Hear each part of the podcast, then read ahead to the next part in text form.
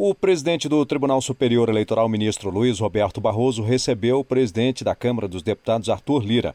O deputado explicou que o encontro foi realizado para tratar da proposta de reforma política e eleitoral. De uma maneira muito proveitosa, ouvindo o tribunal, pedindo sugestões, formulando é, conversas com diversos grupos de trabalho e com muita clareza e transparência num trabalho conjunto entre o Congresso Nacional, a Justiça Eleitoral, diversos outros fóruns competentes, fazer uma legislação possível, uma legislação mais moderna, mais atualizada, para que nós tenhamos um êxito no processo eleitoral de muito mais transparência, muito mais cidadania, com respeito à democracia no Brasil. O ministro Luiz Roberto Barroso disse que o TSE está pronto para colaborar. As decisões políticas no país são tomadas no Congresso Nacional e, portanto, nós estabelecemos uma interlocução construtiva com o presidente da Câmara sobre as questões importantes que vão tramitar na Câmara e no Congresso Nacional de sistematização da legislação eleitoral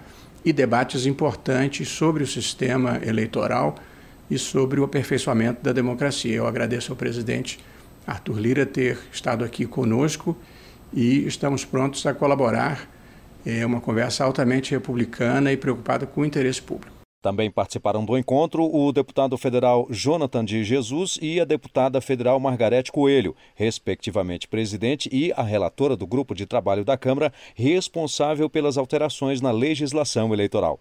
Do TSR, Mac Souto.